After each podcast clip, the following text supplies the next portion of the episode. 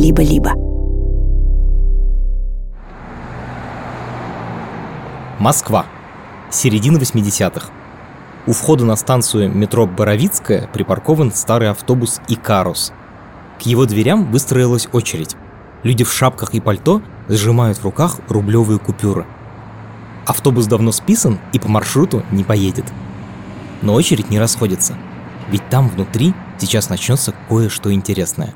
Например, такое – Ублюдок, мать твою, а ну иди сюда, говно собачье. А решил ко мне лезть, ты засранец вонючий, мать твою. А, ну иди сюда, попробуй меня трахнуть. Я тебя сам трахну, ублюдок. Анонист чертов, будь ты проклят. Иди, идет. Трахать тебя, всю твою семью, говно собачье, жлоб вонючий, дерьмо, сука, падла. Иди сюда, мерзавец, негодяй, гад. Иди сюда, ты, говно, жопа. Кровь и бетон. История любви. Это отрывок из фильма «Кровь и бетон». И сейчас его будут показывать прямо в этом автобусе. На кассете, которую вставят в видеоплеер. Перед нами видеосалон.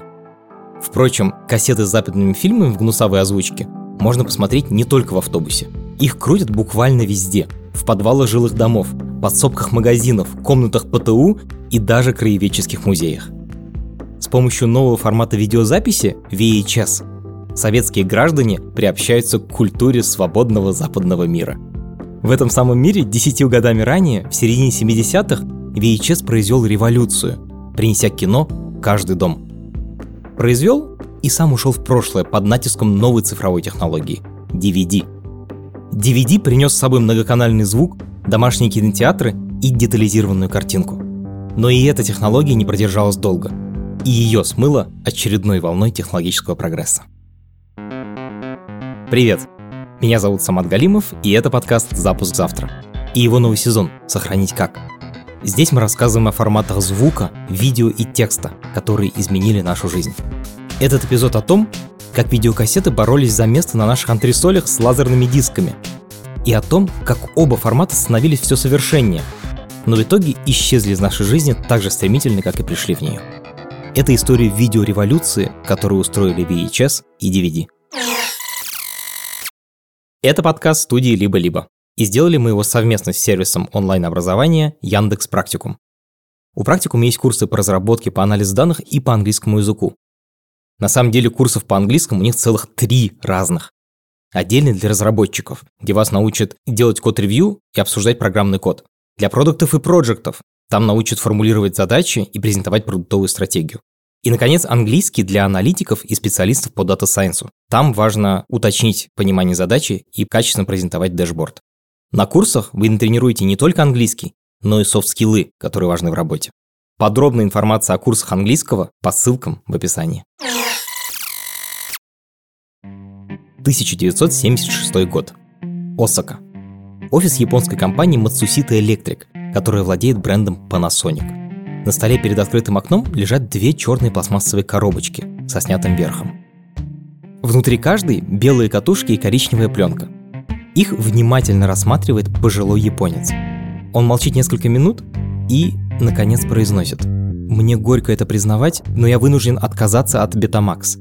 В кассете JVC меньше компонентов, а моя компания должна выбрать продукт, который можно производить дешевле.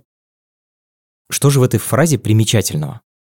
Дело в том, что пожилой японец – это основатель Matsushita Electric Канасука Мацусита, один из самых влиятельных людей Японии 70-х, а значит, практически всего мира. Япония тогда – центр технологического прогресса, место, где рождались самые передовые изобретения, и только потом утекали в США, на главный потребительский рынок – и прямо сейчас Matsushita делает исторический выбор между двумя форматами видеокассет от корпораций Sony и JVC. Это новый формат носителя с магнитной лентой, на которую изображение попадает методом наклонно-строчной записи. Это когда дорожки с видео наносят под углом движению ленты, как был курсивом.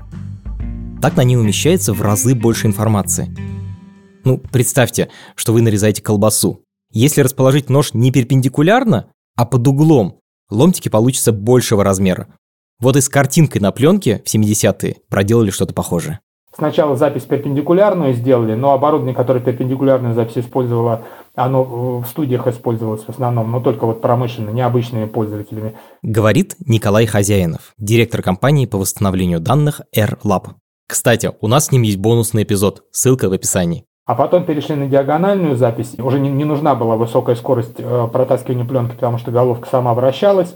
И вот эта диагональная запись давала достаточную плотность. VHS получился самым дешевым форматом из тех, которые давали минимально приемлемое качество, которое всех устраивало.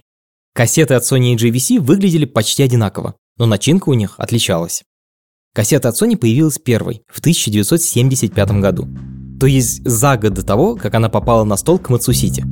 Она была компактной, меньше тех, которые мы с вами помним, и называлась Betamax.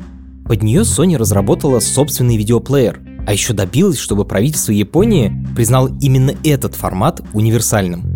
Другие кассеты перестали пускать на рынок, чтобы не путать потребителя. Таким образом, Sony фактически создала рынок домашнего видеопросмотра – в принципе, он существовал и раньше, но был доступен довольно узкому кругу людей.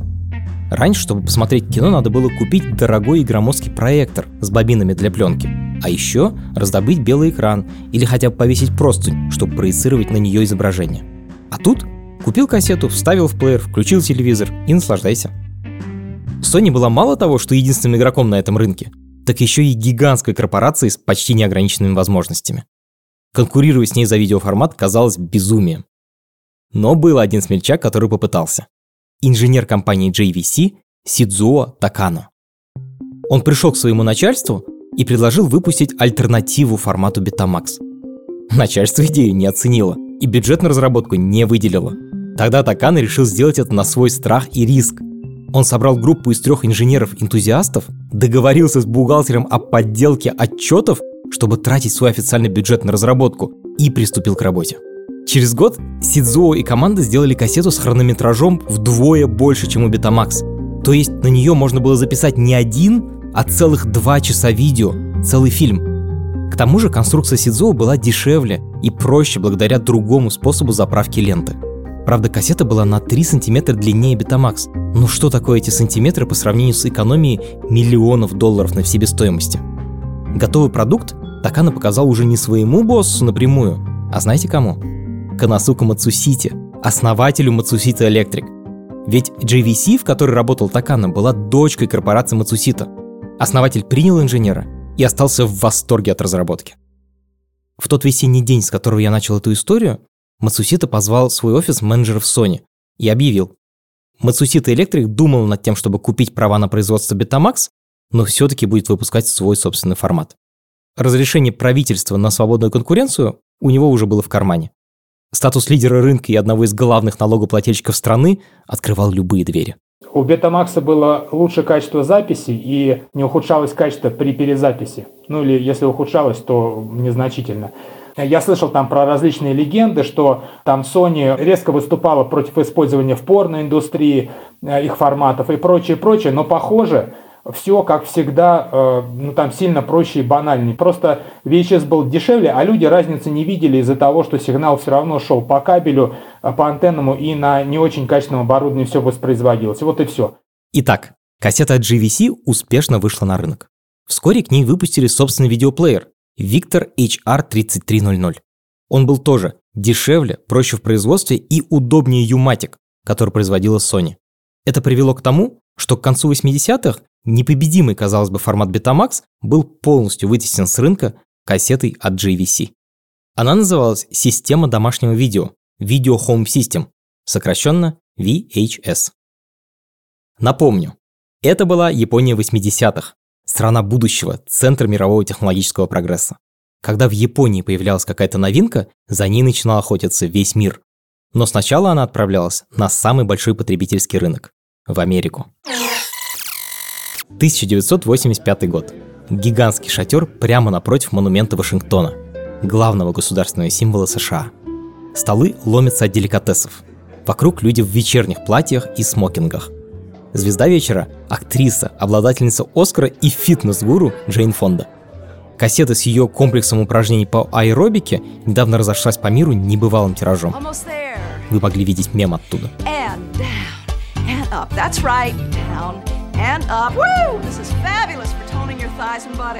За этот банкет на 6 тысяч человек заплатил самый успешный киноконцерн США Walt Disney Studios.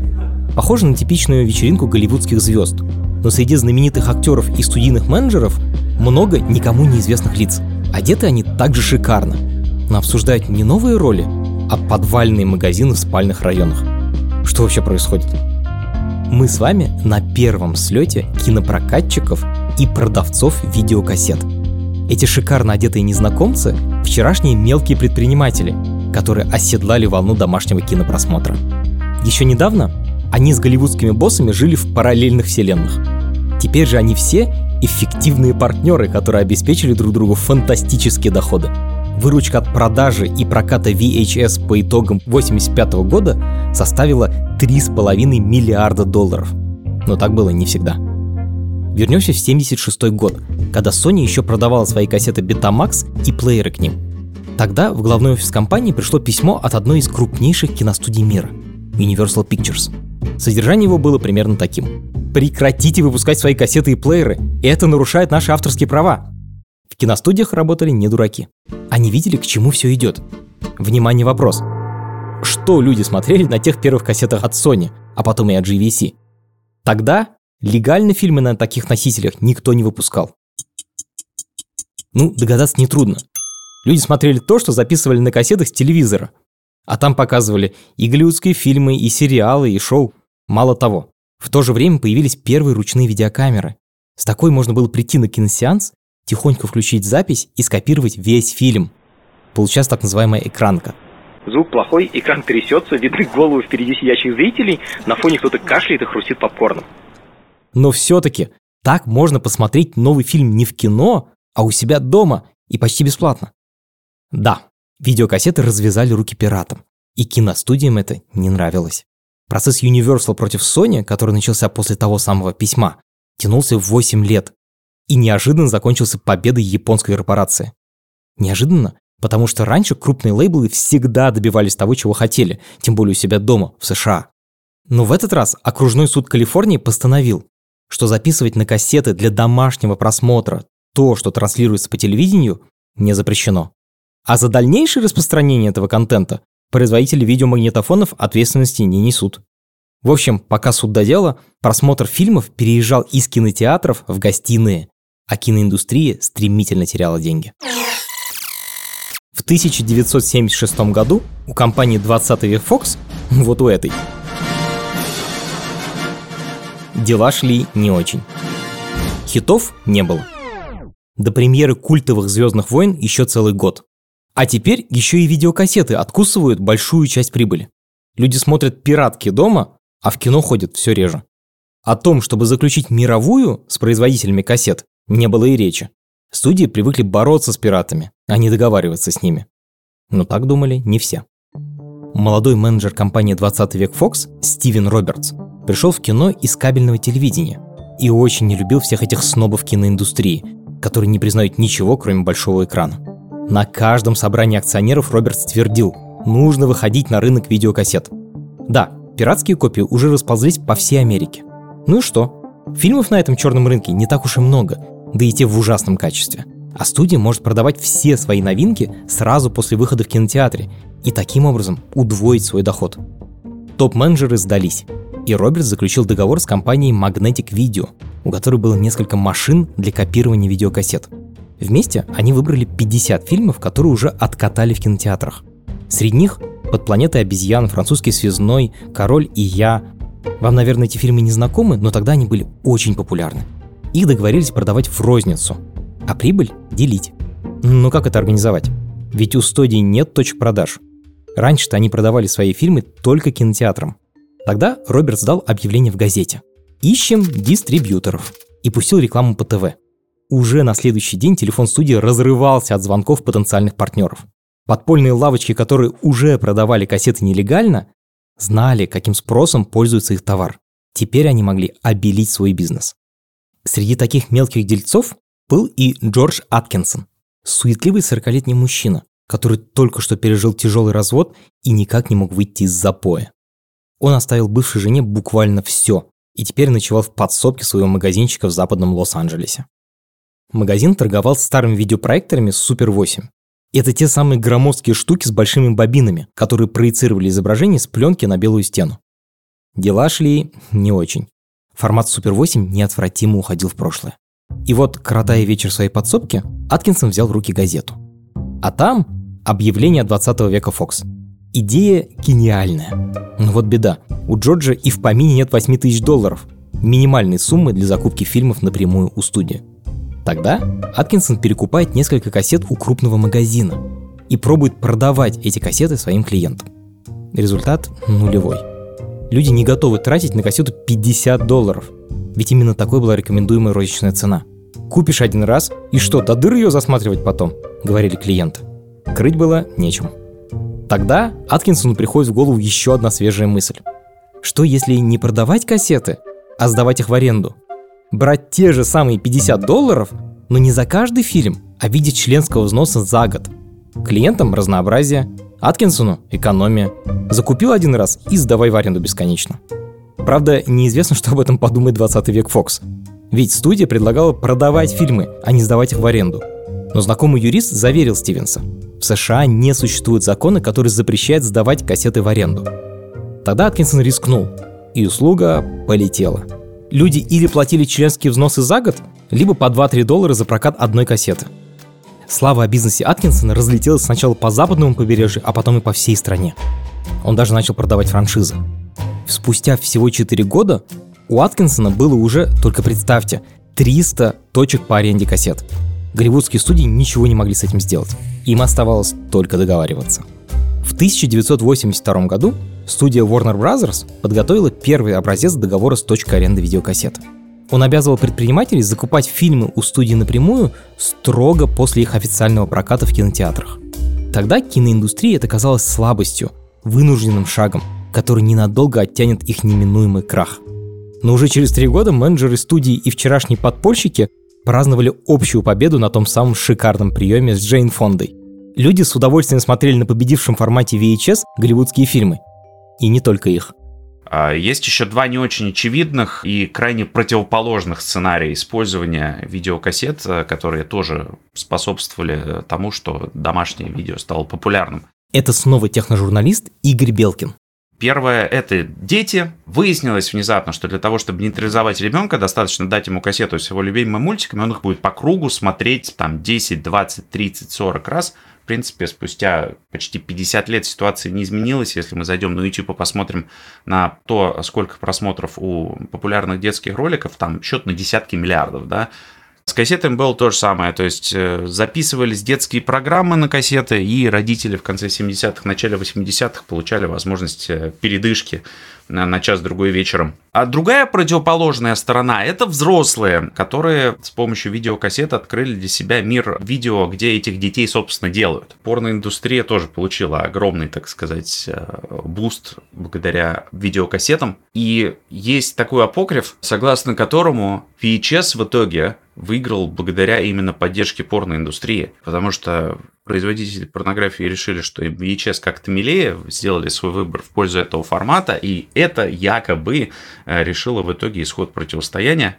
Из мирового центра потребления, Америки, кассеты разлетелись по всему миру. Потоком они хлынули и через железный занавес, в Советский Союз. Он как раз входил в эпоху перестройки. Так и появились первые видеосалоны. Помните списанный автобус из начала нашего выпуска? Но подождите, спросите вы. В капиталистической Америке дельцы договаривались напрямую с киностудиями о продаже фильмов на VHS. А в СССР с кем договариваться? Студии это все государственные, а фильмы в кинотеатрах отцензурированные и довольно скучные. Да и вообще, частный бизнес запрещен, а советская идеология еще держится. У советской России к домашнему просмотру видео был, как водится, свой особый путь. Совсем не такой, как в Америке. Но да, порно тоже показывали. Героиня кинофильма «Порки» выражает сладострастно испытываемое чувство удовлетворения половым актом посредством эмоционально выраженного крика. Это и является ключом всей сцены. Это я зачитал выдержку из стенограммы заседания Шадринского народного суда Курганской области. Это что-то похожее на современный суд присяжных. Слушают дело Владимира Гадросека, который со своего магнитофона показывал желающим американские фильмы, в том числе и «Порки». Комиссия в составе завкафедры философии и научного коммунизма Шадринского пединститута, фотокорреспондента газеты «Шадринский рабочий» и старшего ординатора гинекологии Шадринской городской больницы постановила, что некоторые фильмы, которые демонстрировал подсудимый, изображают половую жизнь людей, вызывают нездоровое возбуждение половых инстинктов, то есть носят порнографический характер. А лица, занимающиеся демонстрацией подобных видеофильмов зарубежного производства, становятся пособниками центров идеологической диверсии, преследующих цель идейного разоружения и нравственного развращения советской молодежи. На основе этого заключения Гадросек получил реальный срок. Три года лишения свободы по уголовной статье 228 РСФСР «Изготовление и распространение порнографии». Это дело стало чем-то вроде показательной порки, извините за каламбур, но не было исключительным. В 80-е десятки людей привлекались за распространение идеологически вредных фильмов. К ним, кстати, относили не только порнографию, но и, например, боевики – Разумеется, даже советский режим не мог уследить за тем, что каждый человек смотрит у себя в квартире. Но в середине 80-х люди редко смотрели кино дома и поодиночке. Все дело в том, что видеомагнитофон было крайне сложно достать. И стоил он очень дорого, как новый автомобиль «Москвич». Владельцы видеоплееров были чем-то вроде богов, сошедших с Олимпа. Они пользовались своим положением и устраивали коллективные просмотры кино. Для этого годилось любое помещение, вплоть до магазинной подсобки – за вход обычно брали деньги. По 1-3 рубля за сеанс. То есть от 300 до 800 рублей в современном эквиваленте. Так выглядели самые первые видеосалоны. Откуда магнитофон взялся у Гадросека, история умалчивает. На таких, как он, велась настоящая охота. Бывало, милицейские отряды дежурили под окнами подозрительных граждан. Если видели свечение голубого экрана в окне, забегали в подъезд и выключали электричество. Это чтобы владельцы салонов не успели извлечь кассету из видеомагнитофона во время облавы. Плеер изымали, а всех участников киносеанса арестовывали. Такому подпольному бизнесу советское руководство пыталось противопоставить государственные видеопрокаты. Их по всей стране во второй половине 80-х открыли аж 60 штук. Показывали там идеологически безопасные, но, кстати, вполне хорошие фильмы. Например, «Забытую мелодию для флейты Рязанова» или «Унесенных ветром» с Вивьен Ли. Но народ хотел Терминатора и Эммануэль, которых в официальных прокатах, конечно, не было. Так что туда почти никто и не ходил. Точку в этой истории поставил закон о кооперации в СССР 1988 года. Наконец предпринимательство стало легальным. Теперь можно было свободно показывать западные фильмы и брать деньги за вход. Буквально на глазах образовался колоссальный рынок, жадный до контента. Развивался он так быстро, что ни государство, ни частный бизнес за этими скоростями просто не поспевали. В начале 90-х не было даже ни одной студии профессионального дубляжа и озвучки. Русский перевод записывали просто на ту же кассету поверх оригинальной дорожки и делали это кустарно, на обычных домашних видеомагнитофонах. Самым известным среди таких переводчиков был, пожалуй, Леонид Володарский. Тот самый гнусавый голос из детства тех, кому сейчас за 30.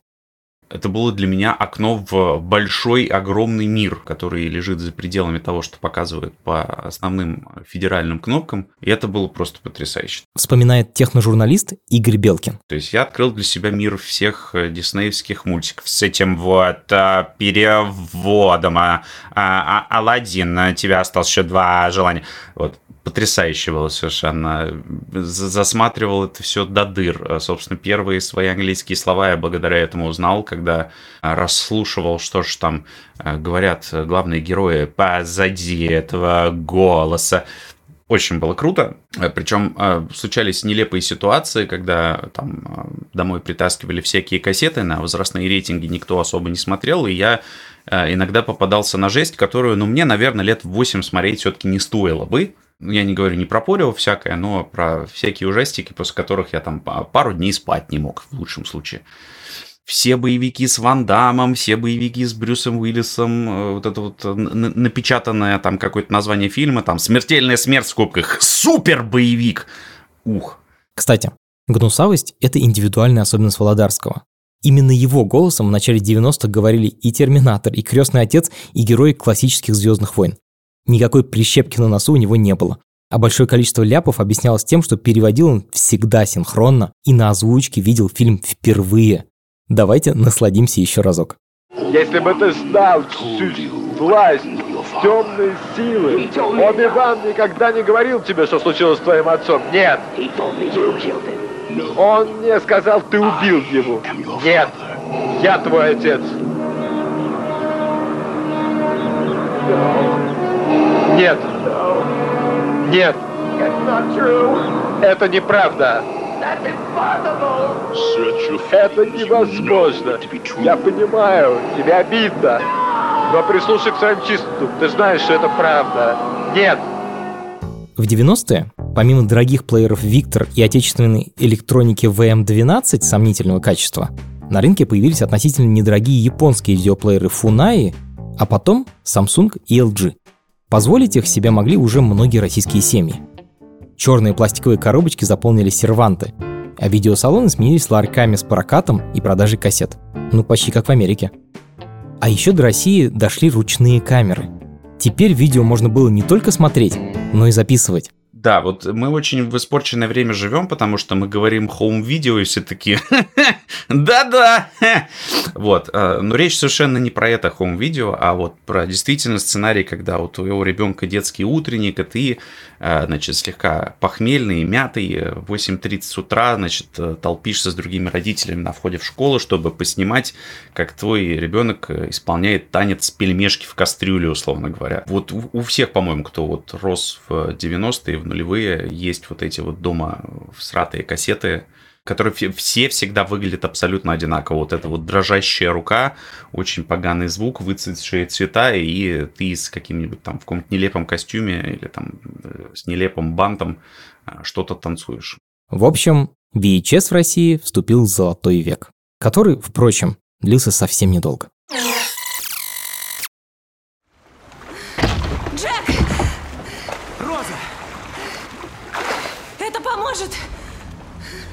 Надо попробовать. Давай.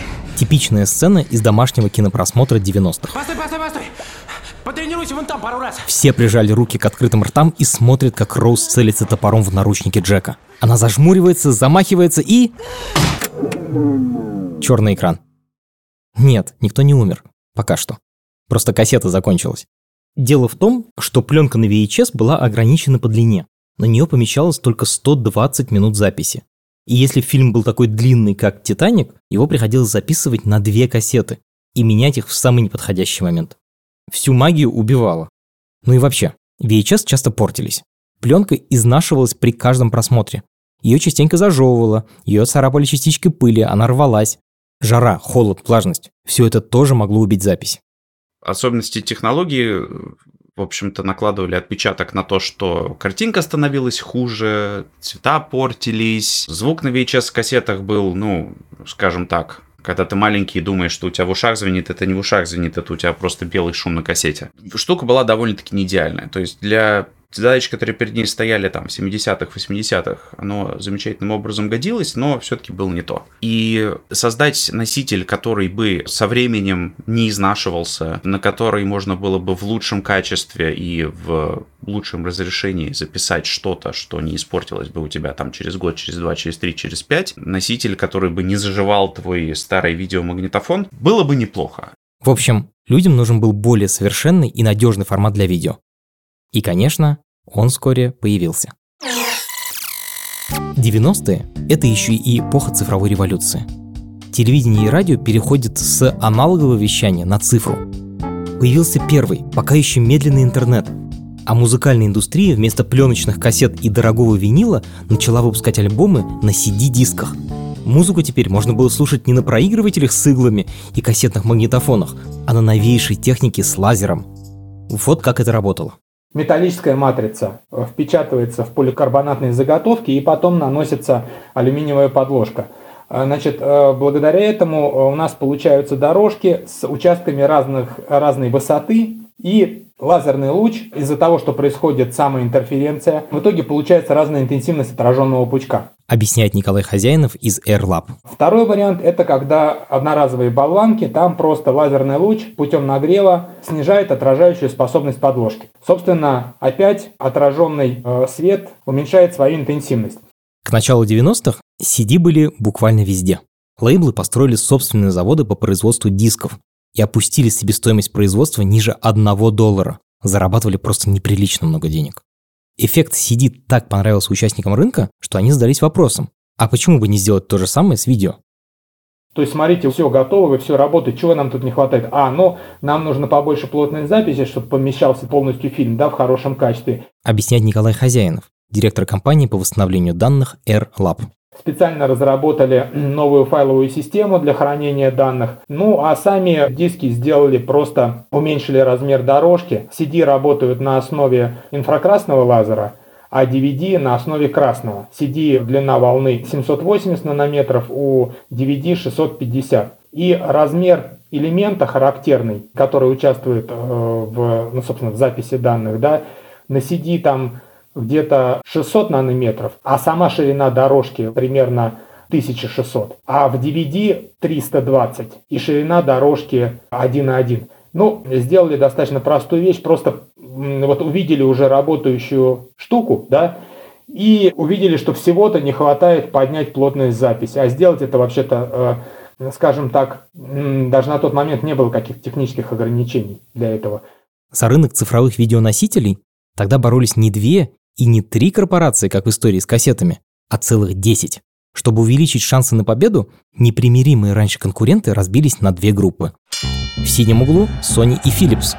В красном Time Warner, Toshiba, Matsushita Electric, Hitachi, Mitsubishi Electric, Pioneer, Thomson и уже знакомый нам JVC, автор формата VHS. Да, Sony и JVC опять, как когда-то в конце 70-х, воюют друг с другом за новый рынок. За пару лет эти группы разработали каждая свой собственный формат записи видео на диск. Philips и Sony представили мультимедиа компакт-диск MMCD, а консорциум из восьми других корпораций — Супердиск. И тут всех ждал сюрприз. Оказалось, что форматы, которые разрабатывались за закрытыми дверьми в строгой коммерческой тайне, очень похожи. Устройство MMCD было двухслойным и походило на CD-диск, только большего объема. А супердиск был двухсторонним, то есть считывать его можно было с обеих сторон, но чтобы продолжить просмотр, приходилось его переворачивать. В 1995 году специальная техническая комиссия из пяти крупнейших компьютерных компаний IBM, Apple, Compaq, Hewlett Packard и Microsoft изучила наработки корпораций и вынесла свой вердикт. Нет смысла строить производственные линии для двух настолько похожих форматов. Форматы объединили, взяв лучшее от каждого. Компромиссный вариант назвали Digital Video Disc – DVD – в принципе, есть причина избегать любой войны форматов. Когда у тебя на рынке есть две штуки, которые совершенно друг с другом несовместимы, но которые делают одно и то же. Ну, по сути, это есть дефиниция войны форматов. Это снова Игорь Белкин. Существует огромный риск, что потребитель в итоге поступит следующим образом и скажет, знаете что, вот вы там договоритесь, что надо будет брать, и я тогда куплю, а пока я подожду. И чтобы избежать этой ситуации, было принято решение остановиться на каком-то одном формате с DVD. Патент на DVD разделили 10 компаний-разработчиков, а производить диски и первые плееры для них стала компания Toshiba. Первый DVD-проигрыватель появился в японских магазинах осенью 96 года. Тогда же выпустили и первый DVD-диск с музыкальными клипами, очень популярный в Японии. А первым фильмом, записанным на DVD, стал фильм «Катастрофа Смерч» с Хелен Хант в главной роли.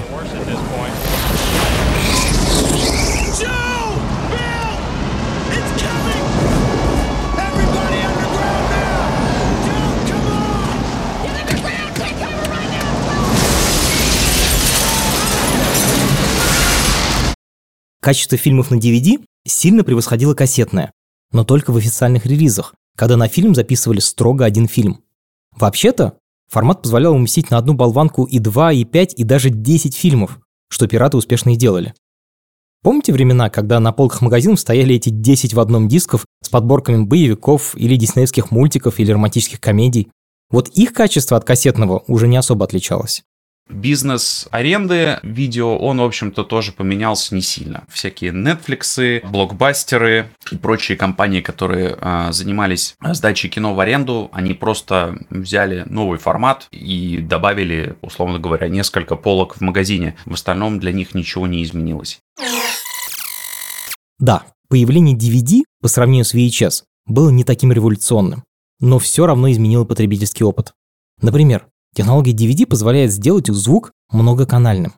То есть разбить его на разные дорожки и транслировать с нескольких колонок, создавая эффект присутствия. Так в наши гостиные пришли домашние кинотеатры и система Dolby Surround.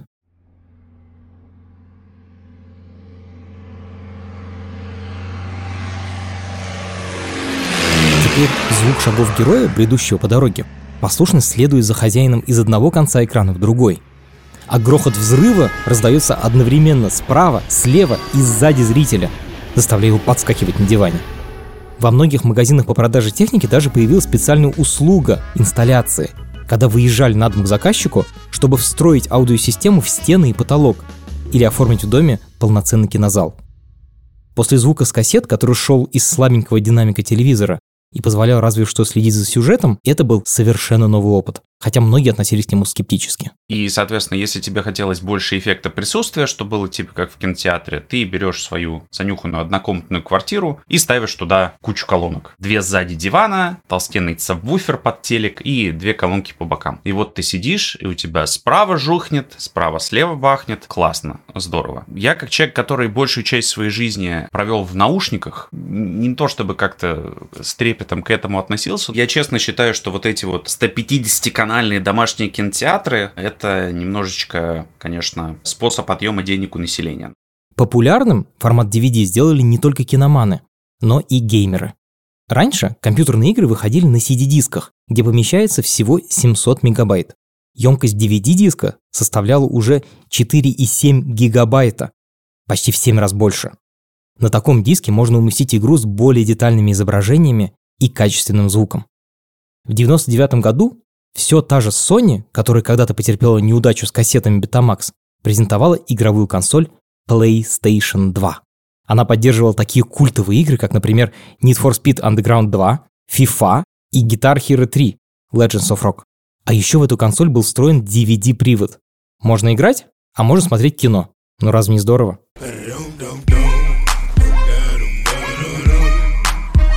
Считается, что именно PlayStation 2 стал тем катализатором, который привел к э, очень массовому переходу на DVD в плане именно смотрения кино. Комментирует Игорь Белкин. Я не могу сказать, что был какой-то вау-эффект, э, совершенно точно. Просто те вещи, которые раньше умещались на нескольких дисках, можно было поместить на один. И это, понятное дело, удешевило производство. Игры стали сложнее, именно технически и тяжелее. То есть переход на более емкие носители привел к тому, что это был параллельный процесс с э, развитием э, там, появления более мощных процессоров, видеокарт. То есть вслед за вот этим прогрессом, вслед за развитием вычислительных мощностей компьютеров, консолей, еще и подоспели носители, которые позволяли хранить достаточное количество данных, чтобы всю эту красоту в себе держать. И если посмотреть на то, какая там, условно, графика была у игр там в конце 90-х, какой она стала с появлением на DVD, там становится заметна разница. Казалось бы, у DVD на руках все карты, чтобы выиграть эту партию и поставить точку в эпохе VHS. Но история не всегда развивается линейно. VHS или DVD? Что лучше? Более 100 миллионов семей во всем мире выбрали VHS. Будущее за DVD. VHS удобный и да... В отличие от обычного формата, у DVD улучшенное качество звука и изображения. Высокая эффективность одобрена профессионалами. DVD устраняет, устраняет помехи, препятствует их, их дальнейшему Специалисты рекомендуют VHS. Война форматов закончена. Samsung представляет Hi-Fi видеомагнитофон со встроенным DVD-плеером. Помните эту рекламу? Где-то в 2002 году ее крутили по телевизору без остановки. Она продавала гибридный вариант видеоплеера. И с кассетоприемником, и с дисководом. Так техногиганты пытались примирить два конкурирующих формата. Да, по идее, потребители должны были сразу перейти на передовой формат DVD, ведь он лучше по всем показателям. Но VHS сдаваться не собирался. Во-первых, кассеты были распространены по всему миру, а во-вторых, дешевле DVD. Ну и в-третьих, к ним просто все привыкли. Перемотать на то место, до которого перед тобой досмотрели родители, заклеить пленку лаком для ногтей, переслушать милый сердцу одноголосый перевод. Все это так тепло и по-домашнему. Зачем от этого отказываться? В итоге, только через 8 лет, в 2003 году, прокат фильмов на DVD обогнал кассетный. С этого момента продажи VHS и техники для него с каждым годом только сокращались. Если в 1999 году потребители потратили на аренду и покупку видеокассет 12 миллиардов долларов, то к 2007 году эта цифра снизилась до 100 миллионов. В следующем году в истории VHS поставил точку ее создатель компания JVC. Она перестала производить кассеты и плееры для них. Казалось бы, вот оно, время триумфа DVD. Но минута славы этого формата оказалась именно что минутой. Следующий свой шаг прогресс сделал очень скоро. Уже в 2006 году компании Toshiba, NEC и Sanyo представили новое поколение дисков HD DVD.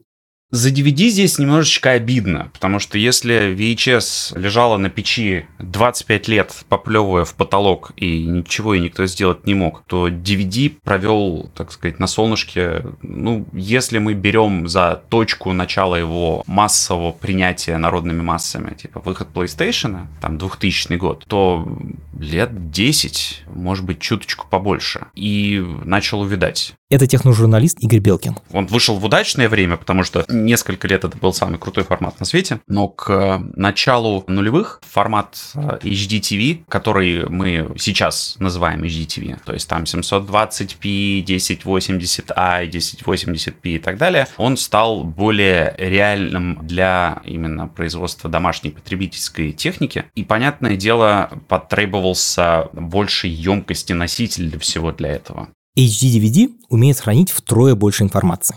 15 гигабайт в односторонней версии и 30 гигабайт двусторонней. Сделать это позволил новый тип лазера – голубой. Длина волны у него короче красного, который кодирует информацию для CD и DVD. 405 нанометров вместо 650. Помните, мы рассказывали, как информация попадает на диск? Матрицы, участки разной высоты, вот это все.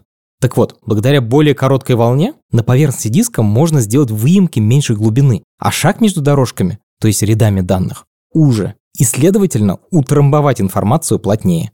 Казалось бы, успех новому формату обеспечен. Но тут Sony, давний враг Toshiba, достает Джокер из рукава. Оказывается, уже несколько лет корпорация работала над своей собственной технологией – Blu-ray. В ее основе тот же самый голубой лазер. Отсюда и название. Blue в переводе с английского – голубой, а Ray – луч. Вот только строение диска совершенно другое.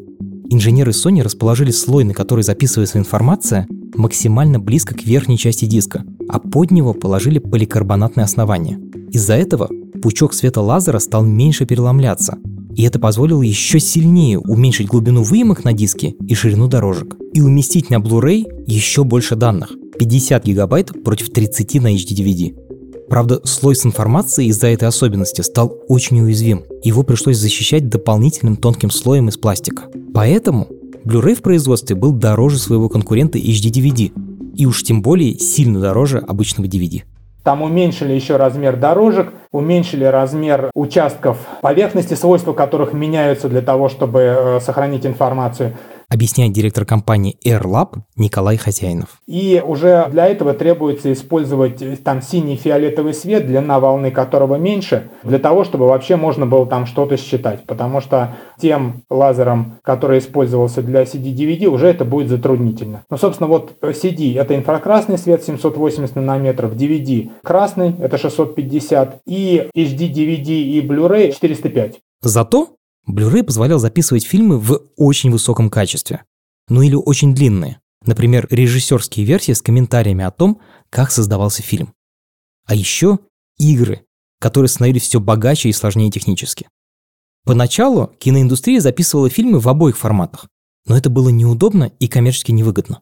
В итоге к 2008 году все кинокомпании перешли с HD-DVD на Blu-ray. Это меньший шаг вперед, но он полагался на более обкатанные технологии, а Blu-ray на более инновационные. И были определенные сомнения, не выйдет ли эта инновационность боком. То есть не получится ли, что полимерное покрытие там более тонкое, да, например, не сможет защитить от износа и повреждений достаточно хорошо, да.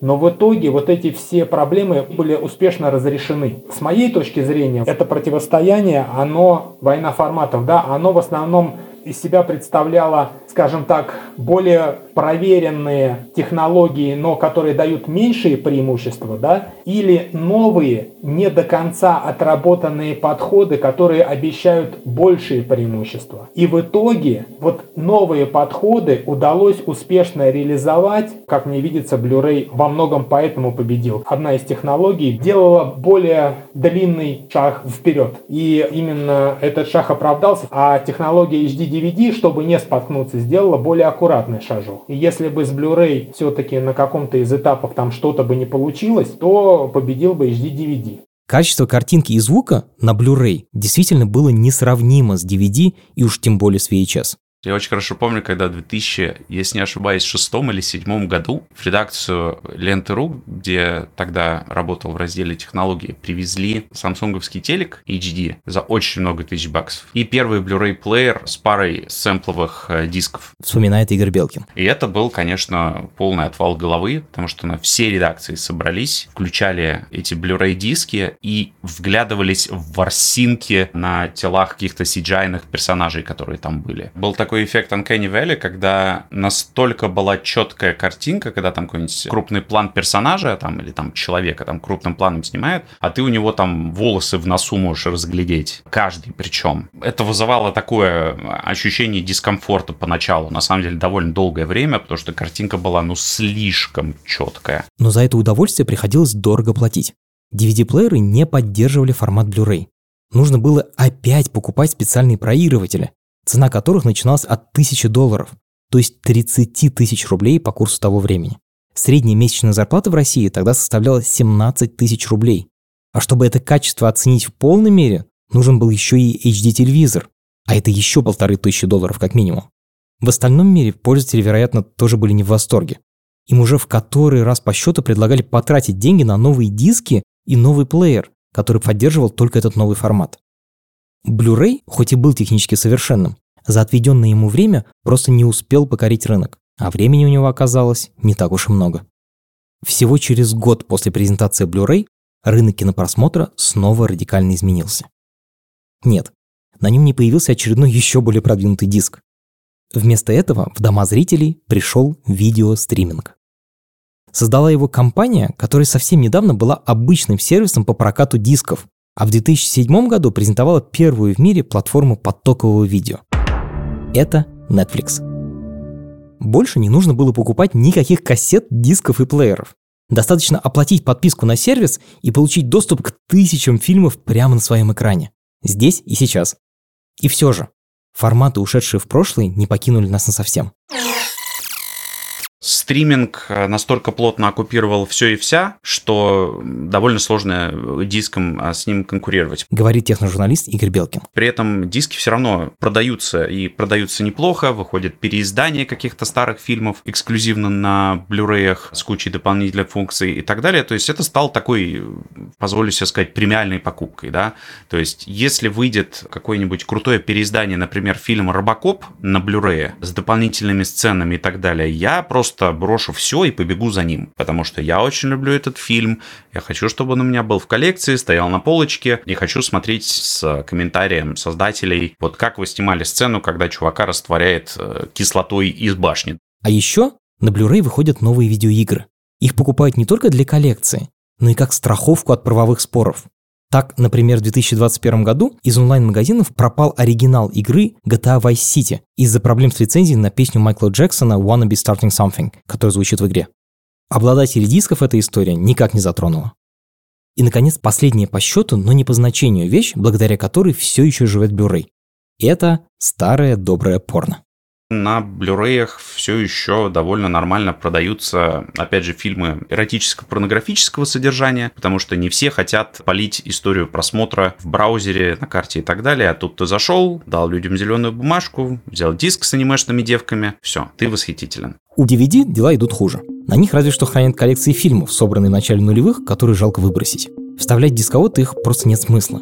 Почти любой фильм можно найти на стримингах, ну или в крайнем случае посмотреть в Blu-ray, он хотя бы порадует качеством картинки. Да и во многих современных компьютерах уже нет дисководов. То есть помимо дисков нужно хранить еще и DVD-плеер, ну или хотя бы PlayStation 2. VHS устарел еще сильнее, но он уже успел перейти в разряд ретро-экзотики. Там он занял почетное место рядом с аудиокассетами и винилом. Так что, пожалуй, главная вещь, ради которой еще существует VHS, это ностальгия по нашему детству, по стихам, прочитанным с табуретки, по первым путешествиям и по свободным 90-м, которые навсегда останутся в нашей памяти благодаря ручной камере и батиному видаку. Но разве этого мало?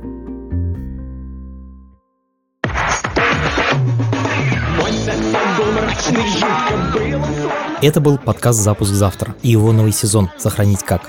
Над эпизодом работали автор сценария Валерия Житкова, редактор Евгения Щербина, продюсеры Маша Агличева и Паша Бравков, звукорежиссер Юрий Шустицкий, саунд-дизайнер Леша Воробьев.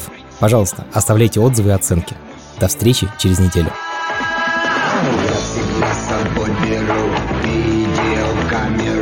Я всегда с собой беру